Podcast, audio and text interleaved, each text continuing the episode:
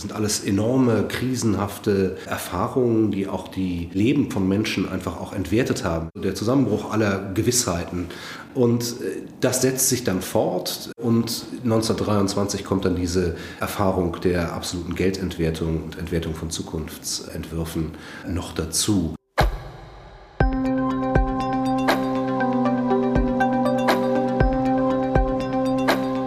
Herzlich willkommen, hier sind wir wieder mit einer neuen Folge von History and Politics, dem Podcast der Körber Stiftung zu Geschichte und Politik.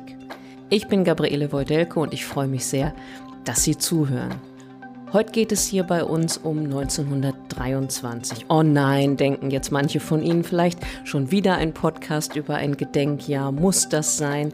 Ja, das muss sein, sage ich Ihnen, denn Geschichte ist Gegenwart und gerade unter diesem Gesichtspunkt ist das Jahr 1923 besonders spannend. Denn wenige Jahre nach Ende des Ersten Weltkriegs bedeutet 1923 für die Menschen in Deutschland große wirtschaftliche Not und eine Hyperinflation. Was das ist, werden Sie dann noch hören im Podcast. Das Jahr 23 bedeutete Hunger und vor allem eine ganz große Vertrauenskrise in politische Institutionen und den Staat. Manches davon wirkt offenbar bis heute nach und wirkt in Zeiten wirtschaftlicher Herausforderungen, die aus dem russischen Angriffskrieg gegen die Ukraine entstehen, sehr, sehr aktuell. Ob das Jahr 1923 wirklich ein Wendepunkt für die junge Demokratie in Deutschland und der Auslöser für die sprichwörtliche deutsche Abneigung gegen Verschuldung war, darüber habe ich mit dem Historiker Robert Gerwart gesprochen. Robert Gerwart leitet das Center for War Studies am University College Dublin. Er befasst sich in seiner Arbeit mit den Folgen des Ersten Weltkriegs für Deutschland und Europa, mit Gesellschaft und Politik in Deutschland, im späten Kaiserreich und in der Weimarer Republik und mit der Geschichte moderner Kriegsführung. Lieber Herr Professor Gerwart, herzlich willkommen zu unserem History and Politics Podcast. Ja, vielen Dank, Frau Wojdelko, dass Sie mich eingeladen haben.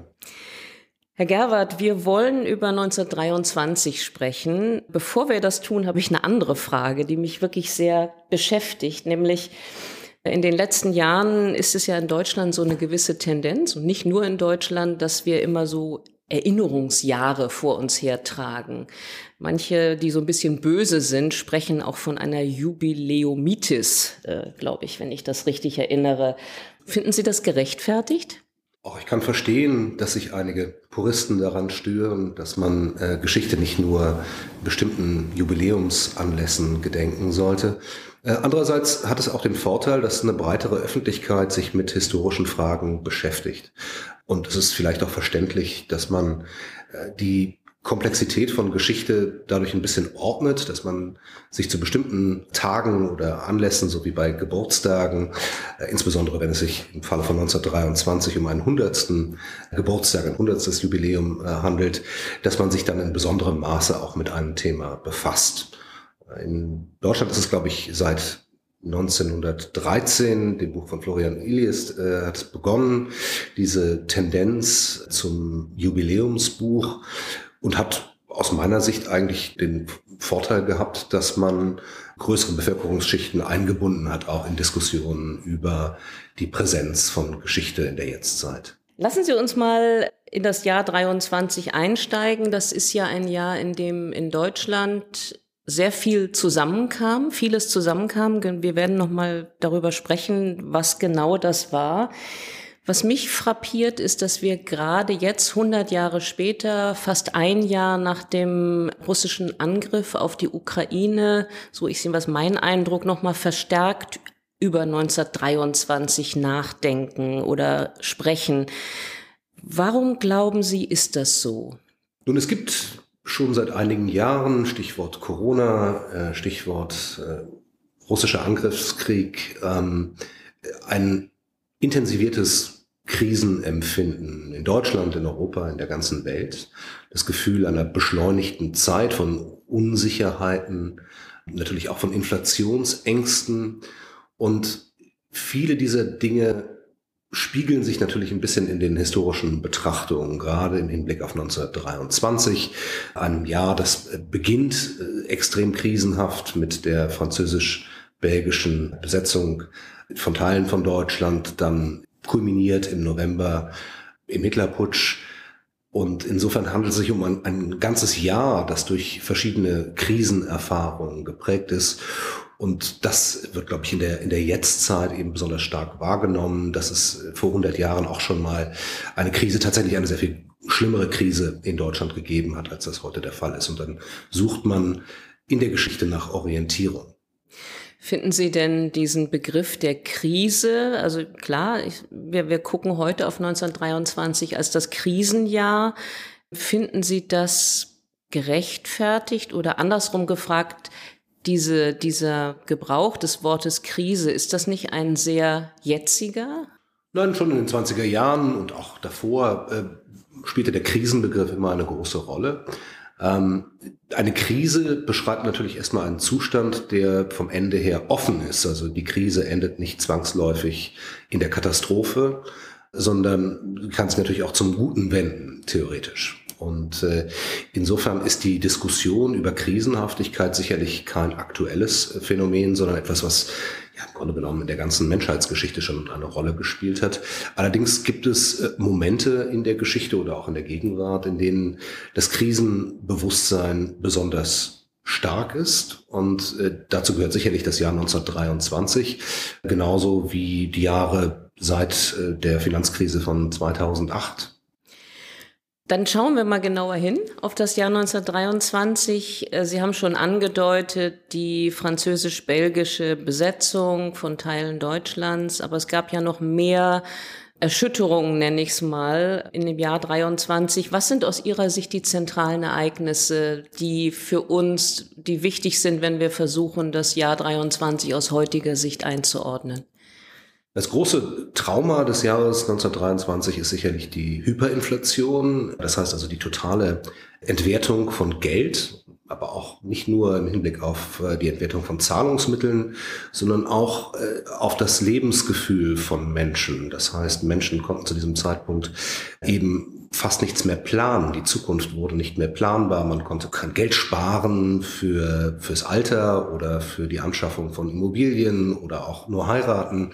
All das war, wurde pausiert, weil man eben nicht wusste, wie es mit der Zukunft weiterging. Und tatsächlich wird sehr oft darauf verwiesen, dass diese Hyperinflation in Deutschland einen, einen langen andauerndes äh, Trauma bewirkte, was immer wieder in vergleichbaren Wirtschaftskrisen zutage gefördert wurde und immer wieder mit Bezug auf 1923 im Hinblick auf diese Erfahrung der kompletten Entwertung von insbesondere natürlich von, von Geld, was man in der Bank geparkt hatte. Deutschland ist ja ein, äh, immer ein Land der Sparer gewesen. Das heißt, man legt Geld zur Seite dann für die Zukunft und diese Ersparnisse wurden eben komplett äh, innerhalb von Wochen, Monaten entwertet. Das heißt also, wenn man Geld zur Seite gelegt hatte, dann war das eben weg. Kommt immer darauf an, in welcher Situation man sich gerade befindet. Wenn man sich im Jahr 1922 äh, stark verschuldet hatte und ein Haus gekauft hat, dann war 1923 nicht unbedingt ein schlimmes Jahr, denn äh, die Schulden verschwanden ja dann.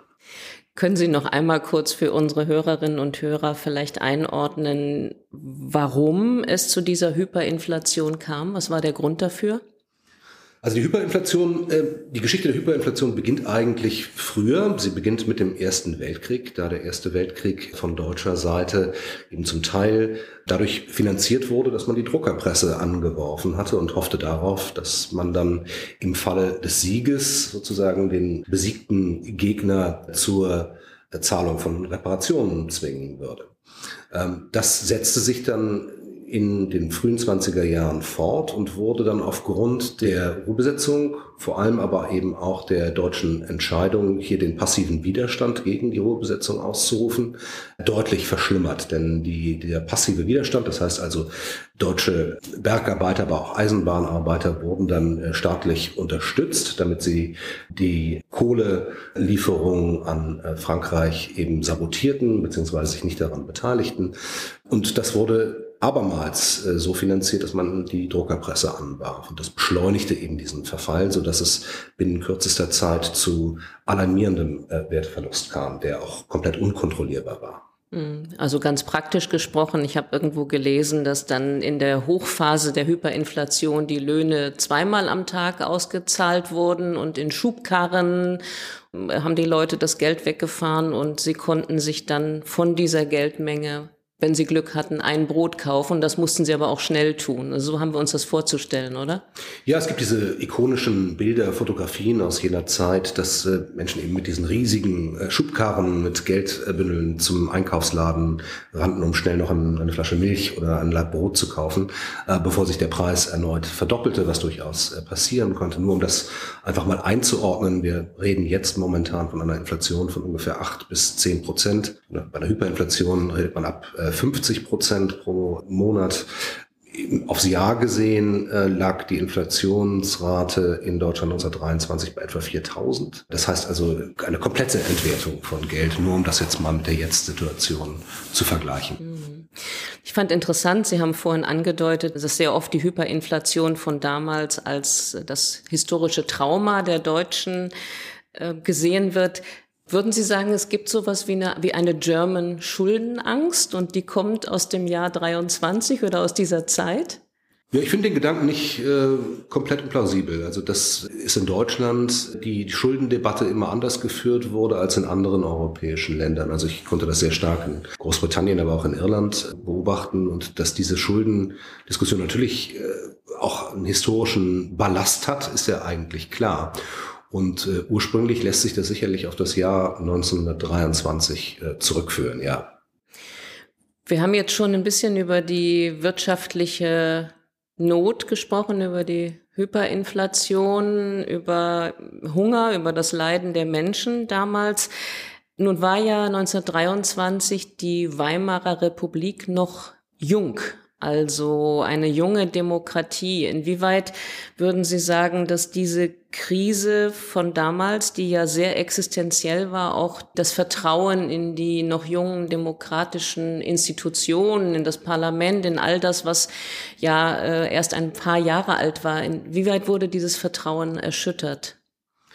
Die Situation wurde ganz gewiss nicht besser. Allerdings sollte ich vielleicht vorausschicken, und das äh, wissen ja die meisten Hörer auch, dass die Republik ja 1923 nicht endete, sondern tatsächlich äh, fortbestand. Und es gibt auch durchaus Kollegen, die die These so zuspitzen, dass sie sagen, also 1923 hätte mit der Krisenbewältigung äh, die Demokratie sich eher stabilisiert. Und es folgt ja auch ein, zumindest ein Jahr fünft der, der relativen politischen und ökonomischen äh, Stabilisierung bis hin zur Weltwirtschaftskrise, die dann 1929 beginnt.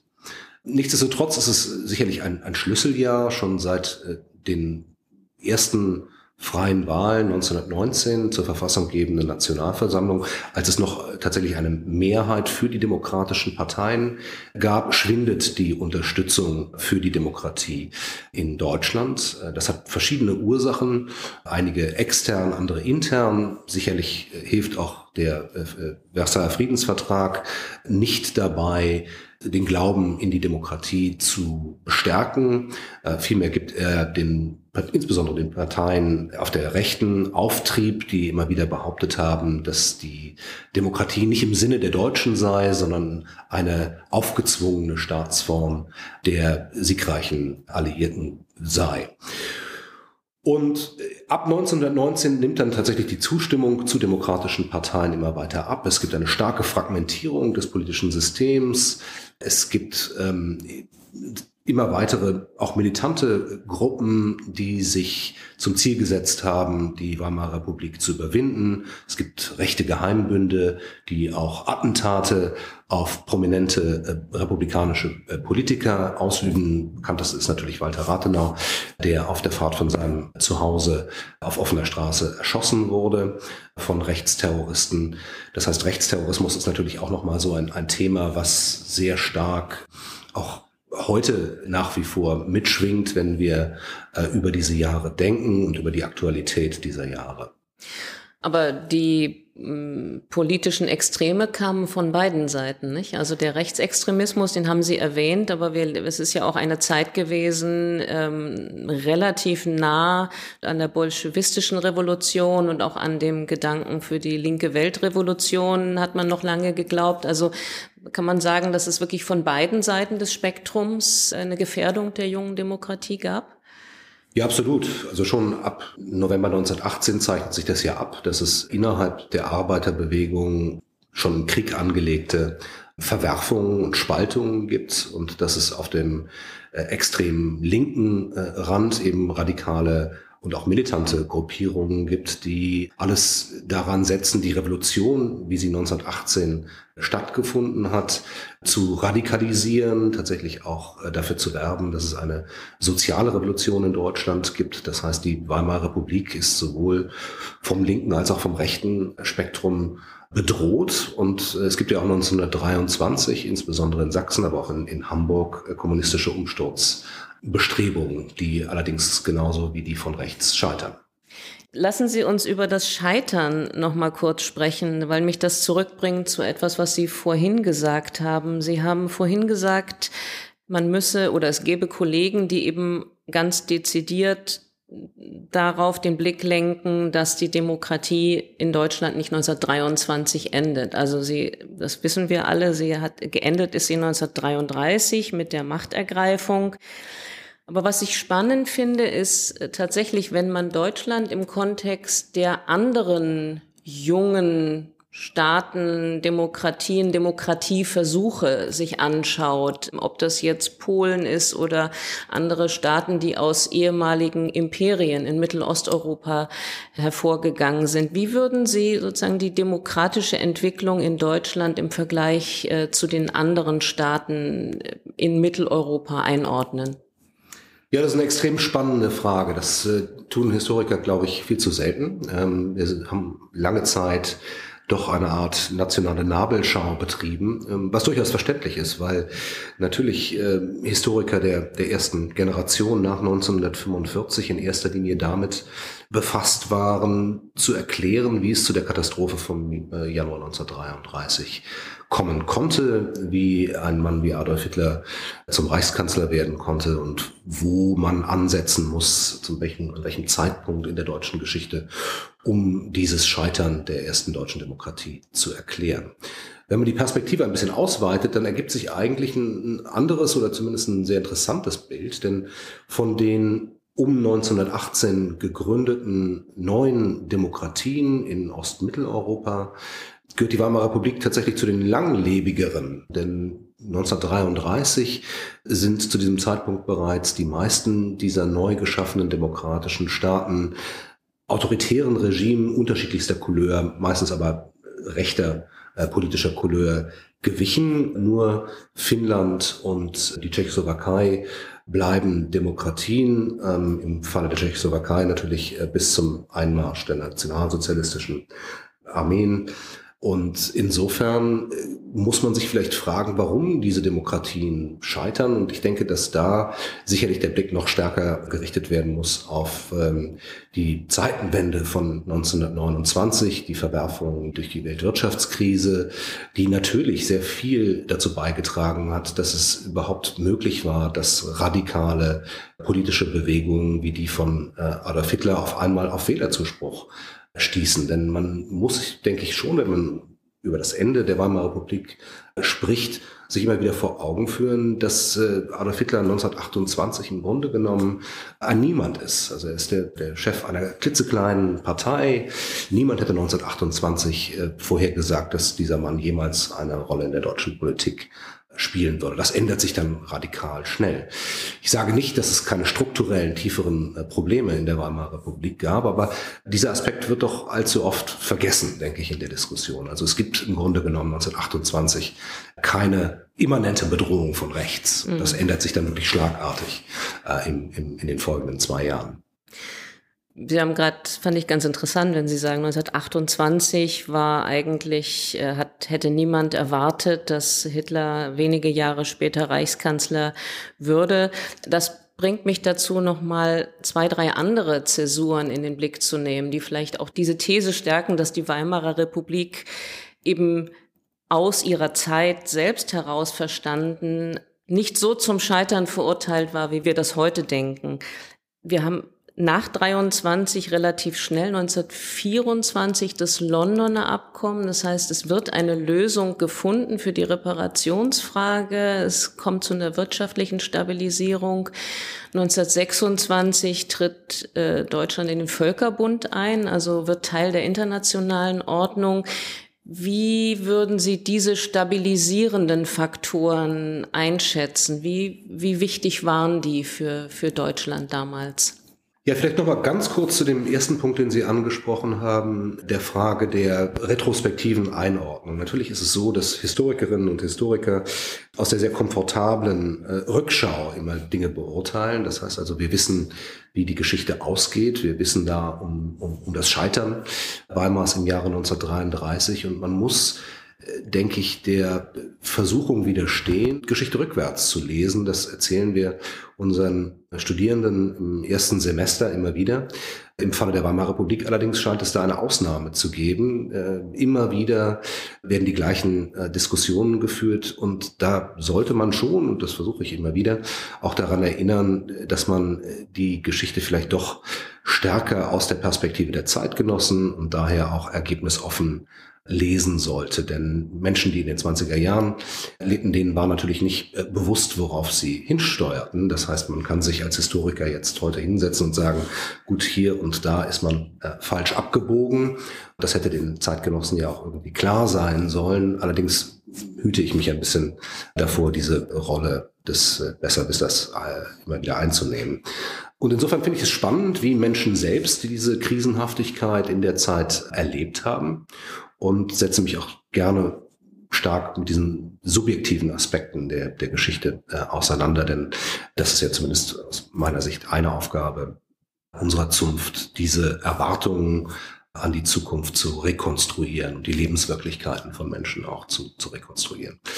Also angesichts der momentan ja auch stark diskutierten Frage nach Teilverantwortung, insbesondere Frankreichs, für die Krisen des Jahres 1923, ich denke schon, dass man da auch berücksichtigen muss, äh, die besondere Situation Frankreichs, dass in Frankreich und in Belgien eben sehr viele Kriegshandlungen stattgefunden hatte, dass es viele Verwüstungen gab, dass viele Franzosen die natürlich auch die Regierung wählten, Verwandte verloren hatten im Ersten Weltkrieg, dass es gerade um 1918 noch sehr starke Rachegelüste natürlich gab und auch ein verständliches Bedürfnis nach Kompensation für die materiellen Verwerfungen, aber eben auch die äh, Verluste an Menschenleben.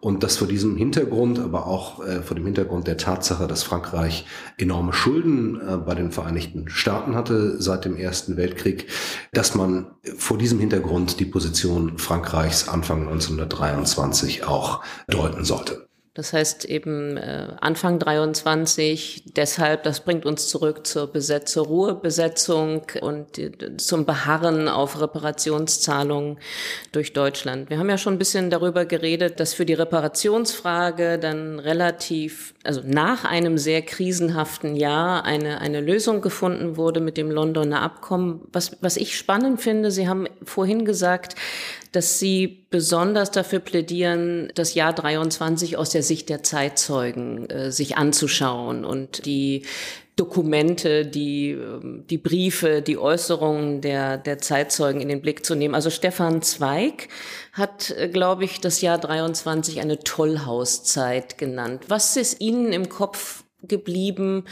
Welche prägnanten Bewertungen von Zeitgenössinnen und Zeitgenossen gibt es? Die von Stefan Zweig ist eine besonders bekannte und auch eine, die sich in verschiedenen Schattierungen bei anderen Zeitgenossen Ende des Jahres 1923 wiederfindet. Also die, das Gefühl, dass die Zeit aus den Fugen geraten ist, dass äh, bestimmte Werte, bestimmte Sicherheiten, an die man sich gewohnt hatte, ungeachtet der Katastrophe des Ersten Weltkriegs, der natürlich auch schon viele Gewissheiten in Frage gestellt hatte, die Kriegsniederlage, auch das sollte man unter gar keinen Umständen zu kleinreden. Das sind alles enorme, krisenhafte Erfahrungen, die auch die, die Leben von Menschen einfach auch entwertet haben, wenn sie als Soldat vier Jahre lang irgendwo im Schlamm in Flandern äh, gelegen haben. Darauf folgt dann eine Kriegsniederlage, darauf folgt der Zusammenbruch des Kaiserreiches, also der Zusammenbruch aller Gewissheiten, für die sie gelebt und äh, in vielen Fällen auch äh, gefallen sind. Und äh, das setzt sich dann fort und 1923 kommt dann diese Erfahrung der absoluten Geldentwertung und Entwertung von Zukunftsentwürfen noch dazu. Insofern trifft diese Beschreibung von Zweig das Jahr, denke ich, sehr gut. Und da finden Sie also ähnliche, ähnliche Beschreibungen bei äh, Künstlern und Künstlerinnen, bei Schriftstellern und, und anderen, die eben diesen, ja, so wie ein Rollercoaster im Grunde genommen, äh, spielt sich dieses Jahr 1923 äh, vor den Augen der Menschen ab. Und man hat auch den Eindruck, dass ähm, diese Krise komplett unkontrollierbar ist. Der Staat kann sie nicht kontrollieren, man selber kann sie nicht kontrollieren. Das heißt also, die, die Zukunft wird komplett unplanbar. Und das ist ein, ein Lebensgefühl, was man, glaube ich, heute relativ schwer nachvollziehen kann, diese mhm. komplette Entgrenzung von, von Erfahrung. Mhm. Ist es ein Lebensgefühl, was auf der anderen Seite auch zu einem, ja, wie soll man sagen, zu einer überbordenden Lust auf Exzess, auf Feiern, auf, auf den Tanz auf dem Vulkan geführt hat? Ja, unbedingt. Also man, es ist ganz klar messbar, dass also beispielsweise der Rauschgiftkonsum nimmt massiv zu, auch äh, Glücksspiel, äh, der Kauf von Aktien, der ja auch so ein bisschen einem Wahn gleich sein kann. Allerdings sind die Lebenserfahrungen von Menschen in Deutschland dieser Zeit natürlich auch sehr unterschiedlich. Äh, wenn wir so an die ja, die, die goldenen 20er Jahre denken, denken wir ja vor allem an urbane Lebenserfahrungen, weniger an ländliche, obwohl ein Großteil der deutschen Gesellschaft nach wie vor auf dem Land lebte. Also wir reden hier von Berliner, Münchner und vielleicht auch Hamburger Erfahrungen mehr als von Erfahrungen irgendwo in, in Pommern. Das heißt also, es ist ein sehr bestimmter Zuschnitt oder Zugriff mhm. auf, auf die Geschichte. Aber ja, absolut. Also äh, der Exzess, äh, das Nichtwissen, wie das nächste Jahr aussehen mag, all das hängt eng miteinander zusammen. Sie haben jetzt wie ich finde, sehr schön die unterschiedlichen Aspekte nicht nur des Jahres 23, sondern auch der Vorgeschichte, der, der, des Endes des Ersten Weltkrieges und wie es dann danach weiterging, versucht einzuordnen. Wenn wir das jetzt alles mal summa summarum anschauen und uns die Debatte angucken, die wir heute führen in Deutschland nach knapp einem Jahr russischem Angriffskrieg gegen die Ukraine, ähm, Debatten über Wohlstandsverlust, über wirtschaftliche Schwierigkeiten, über Rezession, wie ist das für Sie als Historiker, diese Angst, die, auch diese Zukunftsangst, die Sie jetzt wahrnehmen? Wie ist das vor dem Hintergrund von 1923, also in der Relation? Ich weiß, es sind ganz andere Zeiten, das ist mir klar, aber was sagt Ihnen das, diese Debatten, die wir heute führen hier in Deutschland? Wie gucken Sie da drauf? Ja, ein Aspekt, den ich sehr spannend finde an den Diskussionen über das äh, historische Jahr 1923 und die jetzigen äh, Debatten, die wir gerade führen im Hinblick auf verschiedene äh, Krisenerfahrungen. Eine Parallele, die ich sehe, ist die ja, Forderung ist vielleicht äh, überzogen. Wir Historiker sollten keine Forderungen an die Vergangenheit stellen, aber äh, die Einsicht, dass ähm, ein entschiedenes Handeln zu früherer Zeit ähm, vielleicht zu einem anderen Ergebnis geführt hätte. Das werden wir nie ähm, zu 100 Prozent äh, äh, wissen. Allerdings ist klar, dass beispielsweise, wenn damals die Regierung äh, schneller Abschied genommen hätte vom passiven Widerstand, was zu der Zeit extrem kontrovers gewesen wäre, weil es durchaus populär war. Mhm. Ähm, also die, die Bevölkerung war bereit, auch äh, wirtschaftliche Verwerfungen hinzunehmen, um den Preis des passiven Widerstandes gegen die französisch-belgische Ruhrbesetzung. Aber hätte man das früher abgebrochen, was am Ende ja sowieso der Fall gewesen ist, dann wäre es sicherlich nicht zu einer Hyperinflation dieses Ausmaßes gekommen.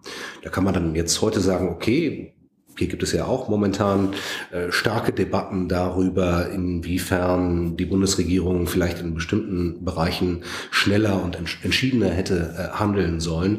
Also hier sehe ich äh, gewisse Parallelen zur Jetztzeit. Natürlich gibt es auch große Unterschiede. Zum Glück ist die Inflation, so schlimm sie auch ist und so sehr sie die Lebenswirklichkeit von Menschen heute schon beeinträchtigt, ähm, überhaupt nicht vergleichbar mit der Situation 1923.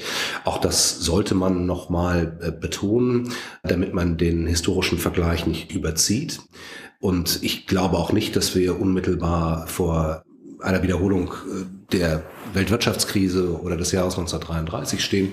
Dafür sind die Herausforderungen schon zu unterschiedlich äh, in den beiden äh, Momenten 23 und, und, und heute.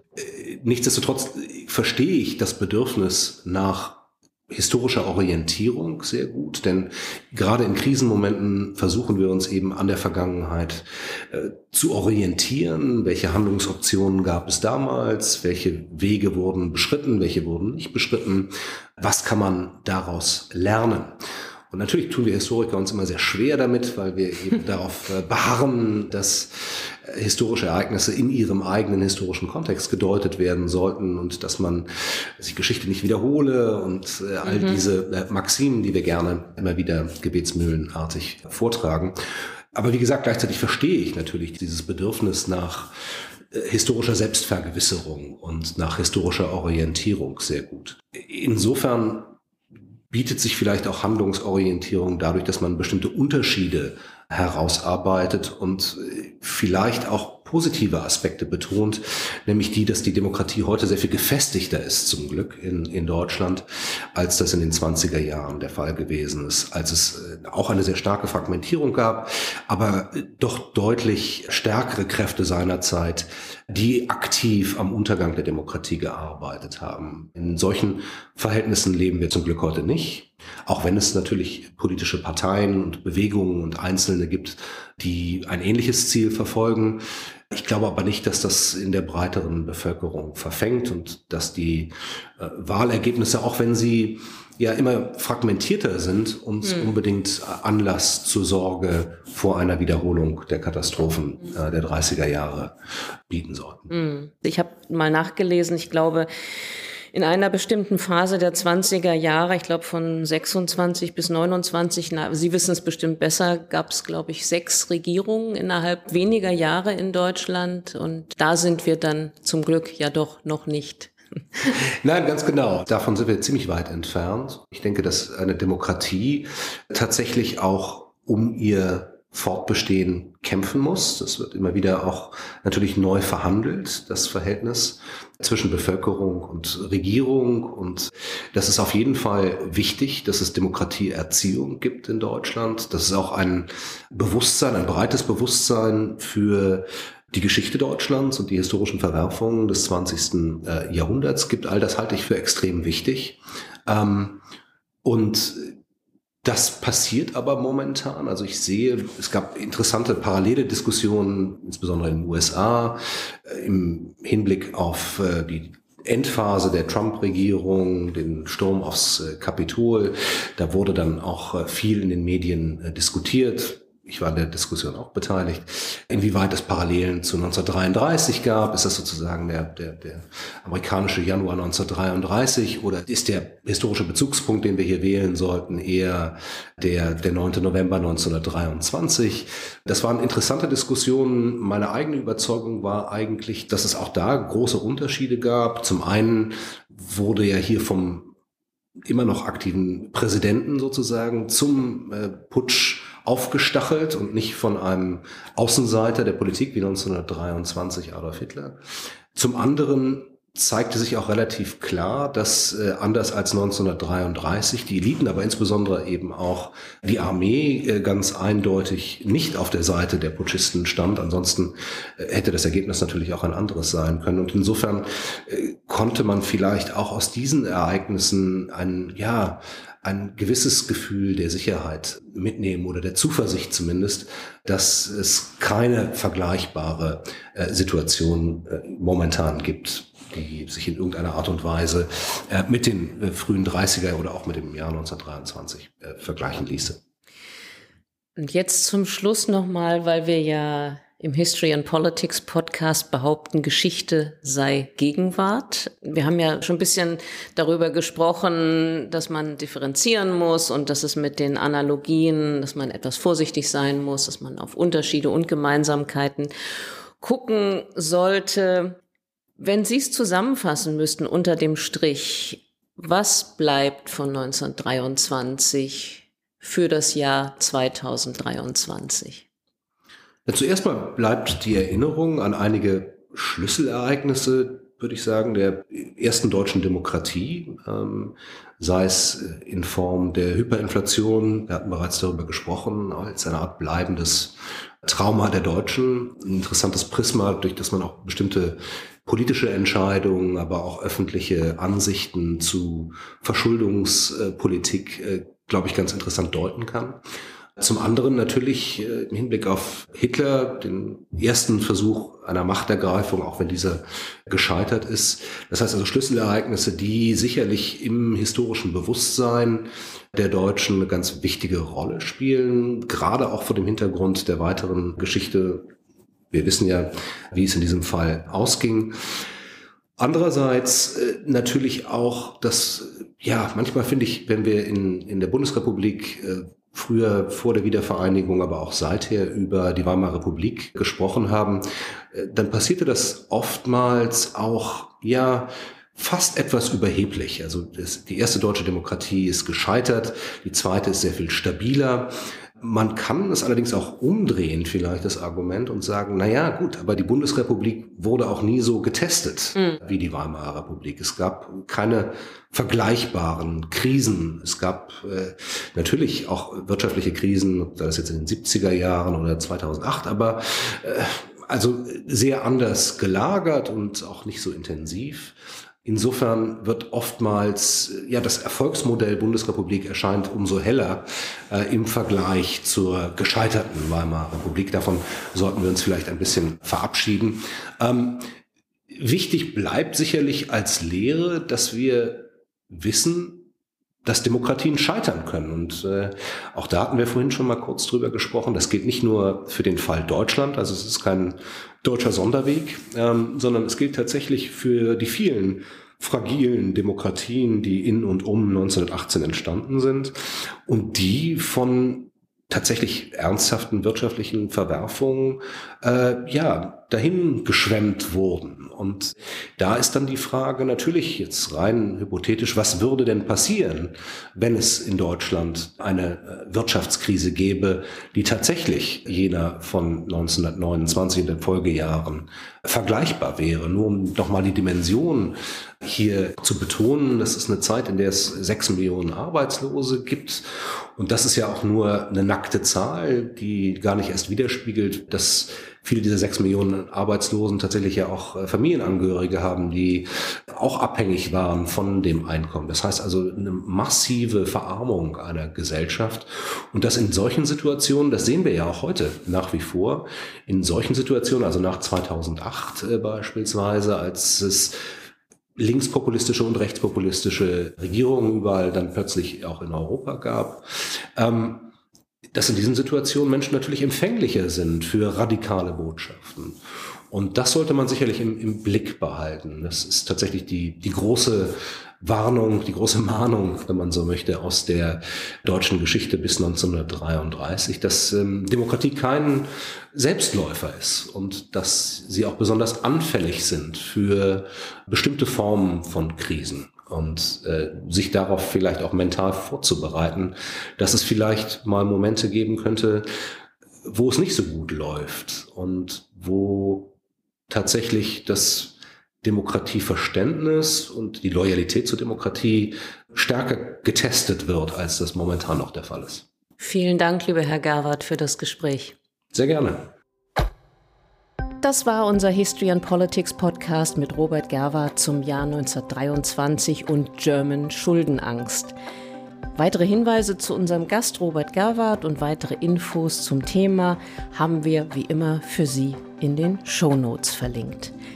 Auf der Website der Körperstiftung finden Sie alles, was Sie rund um die Aktivitäten des Bereichs Geschichte und Politik interessant finden könnten. Und natürlich gibt es dort auch die weiteren Folgen unseres History and Politics Podcasts. Aber den haben Sie ja sowieso schon gefunden und hoffentlich auch bereits abonniert. Haben Sie Fragen oder Anregungen zu unserem Podcast, dann schreiben Sie uns sehr, sehr gern eine E-Mail an gp.körber mit oe-stiftung.de. Vielen Dank fürs Zuhören. Hoffentlich bis zur nächsten Folge. Machen Sie es gut, bleiben Sie uns gewogen und tschüss.